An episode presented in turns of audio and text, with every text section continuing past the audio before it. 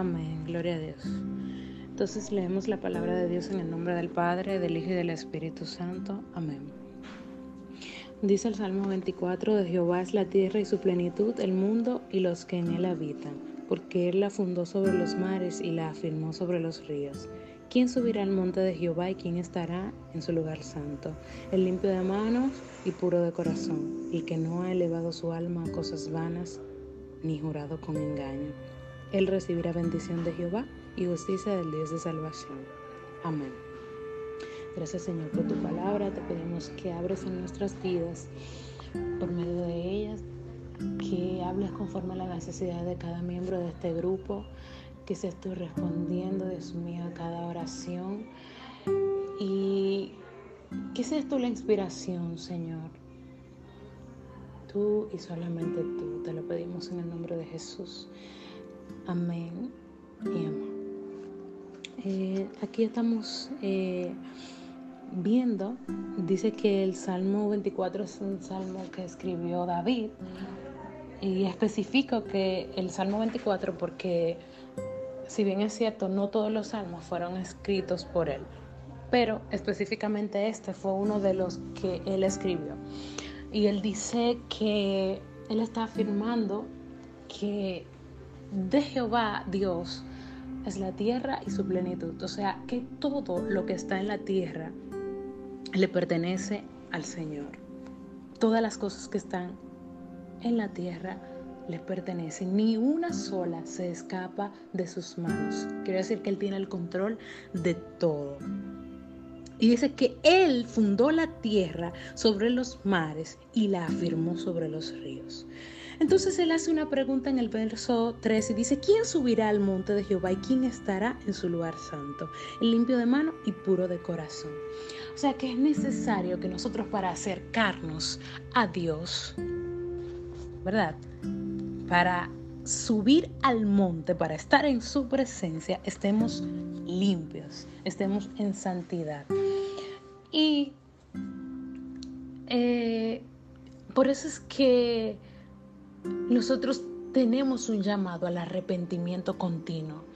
Cada uno de nosotros que está en este grupo, que conoce a Dios, que ha experimentado eh, la salvación, sabe que aún con todo esto nosotros no estamos exentos a fallar, a errar, a en algún momento determinado contristar el Espíritu Santo, pero es nuestro deber al darnos cuenta que hemos fallado y rápidamente y humillarnos delante del Señor, pedirle perdón, reconocer nuestra falla, no alejarnos, no, porque el pecado, eh, los errores, las fallas, nuestra humanidad y nuestra imperfección, en vez de alejarnos de Dios, lo que debe es continuamente acercarnos más a Él. Debe ser eh, continuo el arrepentimiento. No existe la autorrealización espiritual, o sea, nunca nosotros vamos a llegar a la cúspide de la santidad. Porque incluso la Biblia dice que el que se crea santo, que se santifique cada día más. Y es necesario que si nosotros queremos estar en ese lugar santo, cerca de Dios, y, y, queremos disfrutar de su presencia, pues nos santifiquemos cada día más estemos puros, limpios delante de su presencia. Y la Biblia dice que un corazón contrito y humillado, Dios nunca, nunca, nunca lo rechaza. Sigue diciendo, el que no ha elevado su alma a cosas vanas. Y es que nosotros como seres humanos somos tan propensos a inclinarnos por las cosas banales de este mundo. El proverbista dijo que todo es vanidad, absolutamente todo. Un hombre que vivió, que, tuvo muchas riquezas, que tuvo la oportunidad de experimentar y de conocer muchas cosas, al final escribe que todo en este mundo es vanidad. Y es que nosotros nos afanamos tanto por alcanzar, por lograr objetivos, por, por tener cosas y nos desenfocamos de lo que realmente es duradero, de lo que realmente permanece para siempre. no vivamos como que nosotros vamos a quedarnos aquí en este mundo eternamente, sino como que estamos aquí en un paso, o sea, es como que un momentáneo. Por eso dice la Biblia que nosotros debemos poner nuestra mirada en lo de arriba, en eso que, que es duradero, que persevera, que permanece. Porque por más riqueza, por más posesiones que nosotros logremos, alcancemos en este mundo, nunca nos vamos a saciar. El ser humano siempre quiere algo más, quiere algo más. Y es esa necesidad de Dios. Entonces, en la búsqueda de llenar ese vacío, nos enfocamos en lo que no es. Pero si nosotros nos enfocamos verdaderamente en el Dios del cielo, nosotros vamos a poder suplir esa necesidad y ese vacío que hay en nuestro corazón. La Biblia dice que nada le falta a los que aman a Dios. La Biblia dice que incluso hasta lo mal que nos sucede a los que aman a Dios, esas cosas obran para el bien de nosotros, porque el Señor permite que, que, que sucedan esas cosas y, y las cambia. Por ejemplo, como en el caso de José, José tenía un propósito. José tenía sueños que cumplir. Y eso que en el momento en que sucedió, pues se veía como mal, como wow, sus hermanos, sus propios hermanos lo vendieron, lo traicionaron. Eso el Señor lo usó para salvar a ellos mismos, a sus propios hermanos.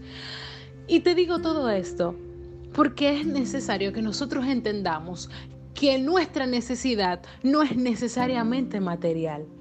El tema, nada le falta a los escogidos de Dios. El enfoque que quiero darte hoy es que no te, no te eh, desvivas por las cosas materiales, porque todas esas cosas el Señor las tiene bajo su control. Dice que de Él es el oro y la plata. O sea, ¿qué quiere decir? Que nosotros no necesitamos en, eh, eh, desvivirnos por alcanzar bienes materiales. Sí es necesario que trabajemos, Sí, es necesario que estudiemos, que hagamos algo, pero que no nos enfoquemos meramente en eso, porque esas cosas están suplidas en Dios. Nuestro enfoque debe ser estar en ese lugar santo, en subir al monte de Jehová, en estar en su presencia, en, en traer el cielo a la tierra, en provocar que algo suceda, en ir y hacer discípulos, hablarle a la gente de que Dios es bueno de que Jesús murió, de que vino aquí a provocar algo. ¿Qué es ese algo? Salvación y vida eterna para aquel que está perdido, para aquel que está en necesidad, como vemos que está sucediendo día a día, como gente se suicidan, como hombres matan mujeres, como hijos eh, matan a sus padres. La misma Biblia declara que estas cosas iban a suceder, pero es por la falta que hay en el mundo de Dios. Si nosotros seguimos estancados, enfocándonos en las necesidades que ya están resueltas, entonces va a suceder o va a seguir sucediendo lo que está sucediendo. Más gente se van a una eternidad sin Jesús. ¿Y qué estamos haciendo tú y yo? Estamos saliendo a predicar, estamos saliendo a hablarle a esa gente de un Dios que salva, ¿ah? de un Dios que da vida eterna, de un Dios que, que, tiene todo bajo su control, de un Dios que nos ama, que entregó a su único Hijo para que el que creyera en Él tuviera vida eterna.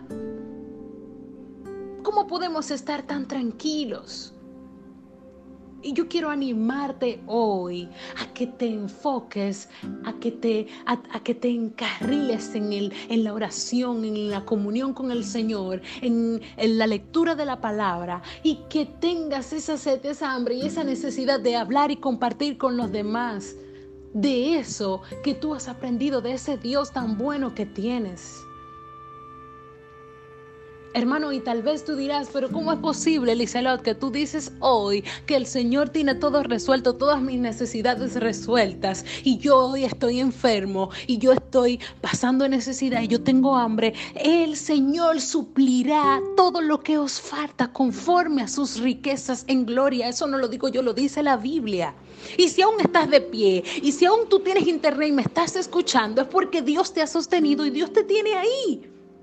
Y Dios tiene el control de tu situación. Y cuando Él entienda que ya tú no vas a poder más, la Biblia dice que no nos ha sobrevenido prueba que no podamos soportar. Y que conjuntamente con la prueba el Señor nos va a dar la salida. O sea que si tú tienes esa enfermedad, si tú tienes esa necesidad, tranquilo.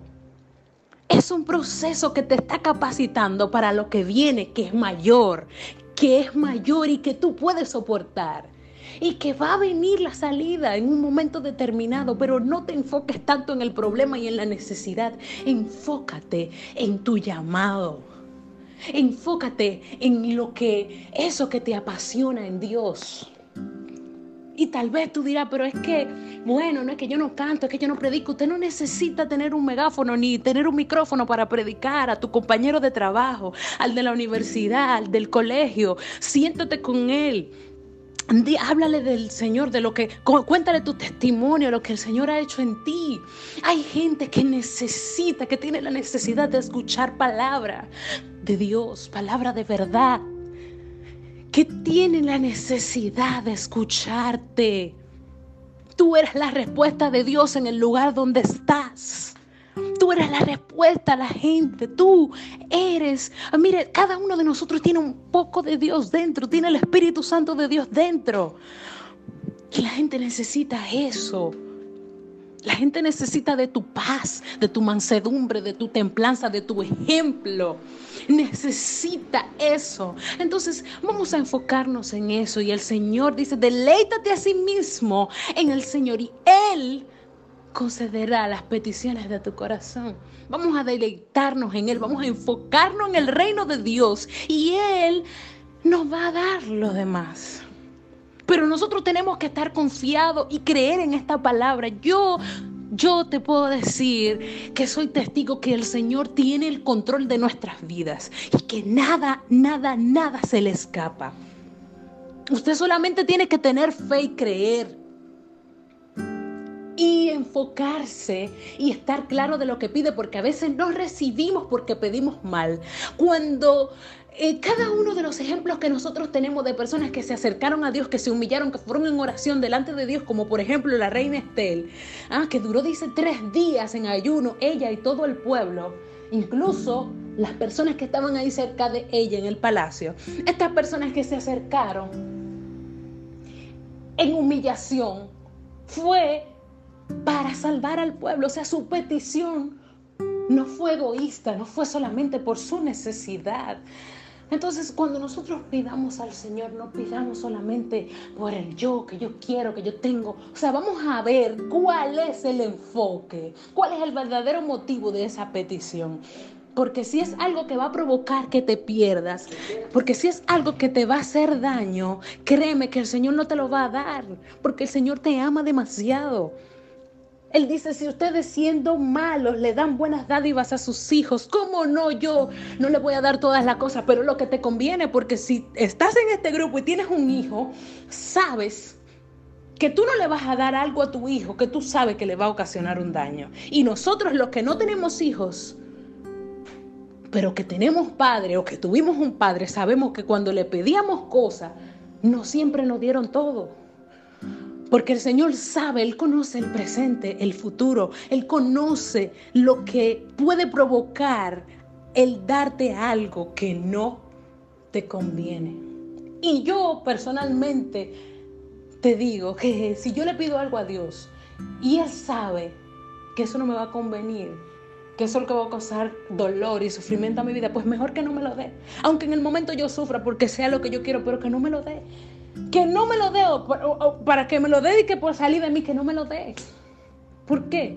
Porque no, no, no, no, no, no. El mismo salmista dijo, yo no quiero nada, nada que no sea, que no venga de ti, Señor. Fuera de ti nada deseo en la tierra. Y ese debe ser, esa debe ser nuestra oración.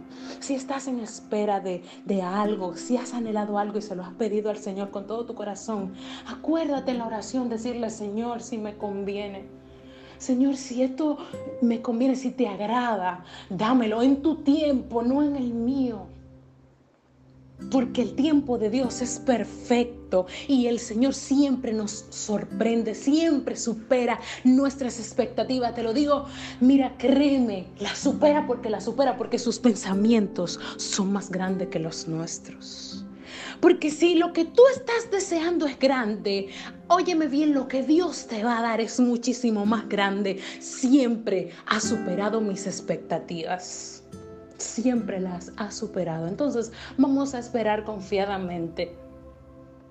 Te recomiendo que ores, que busques la dirección de Dios, que te enfoques en la lectura de la palabra. El Señor nos habla a través de su palabra pero sobre todo que te comuniques con el Señor. Es necesario que nos comuniquemos, que tengamos intimidad con el Señor, que le preguntemos, dime qué quieres que haga, dime.